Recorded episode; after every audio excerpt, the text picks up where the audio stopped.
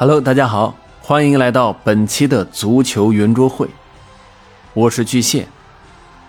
还有一周不到的时间，二零二二年卡塔尔世界杯即将拉开帷幕。在接下来的几天，我们将对本届世界杯各小组的球队基本信息以及出线形势进行分析，来帮助大家更好的观看比赛。好了，废话不多说，我们直接进入主题。首先，我们看一看 A 组的情况。本小组中啊，有卡塔尔、厄瓜多尔和塞内加尔以及荷兰。本小组中除了荷兰之外，其他三支球队的差距并不是很大。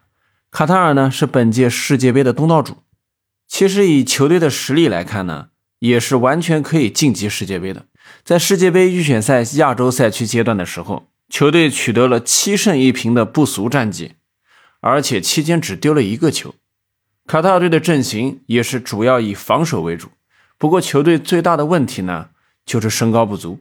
在本月二十一号的揭幕战中，能不能顶住厄瓜多尔，将是非常关键的考验。同时，这场比赛也将决定了两队在本次世界杯能够走多远。说到这，我们就聊一聊厄瓜多尔。厄瓜多尔能够在强手如云的南美赛区晋级世界杯，就足以说明球队啊，并非弱旅。期间不仅有四比二战胜过乌拉圭，更是逼平过巴西和阿根廷这样的豪强。总的来说啊，球队的防守是十分强悍的。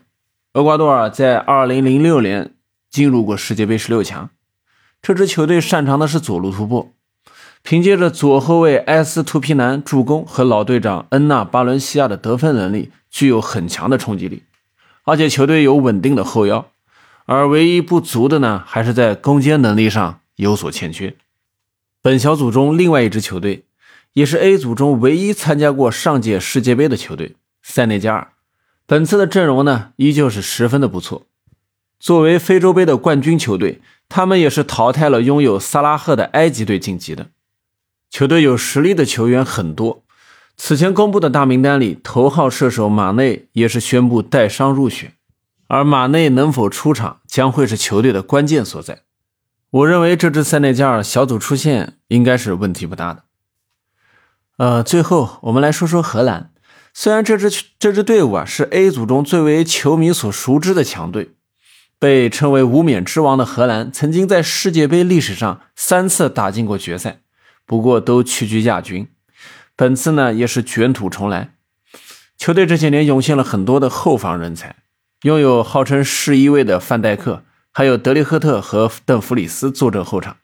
球队的主要问题啊，还是前场实力相对一般。面对同组中其他几支球队的钢铁般的防守，应该是需要重点解决的问题。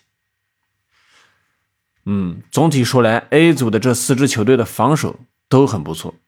东道主卡塔尔有世界杯主场和超能力的加成。厄瓜多尔的进攻呢是主要问题，出现难度可能相对较大。相比来说，塞内加尔的攻防要更好。本小组塞内加尔和荷兰的机会会更大一些。如果马内能够复出，我个人觉得塞内加尔甚至能够力压荷兰获得小组第一。最后啊，相信同时拥有亚洲杯和非洲杯冠军的 A 组会令广大球迷充满期待，就让我们拭目以待吧。好了，本期的节目就到这里，欢迎您在评论区与我互动，也希望大家可以订阅转发，感谢大家的收听，我们下期再见。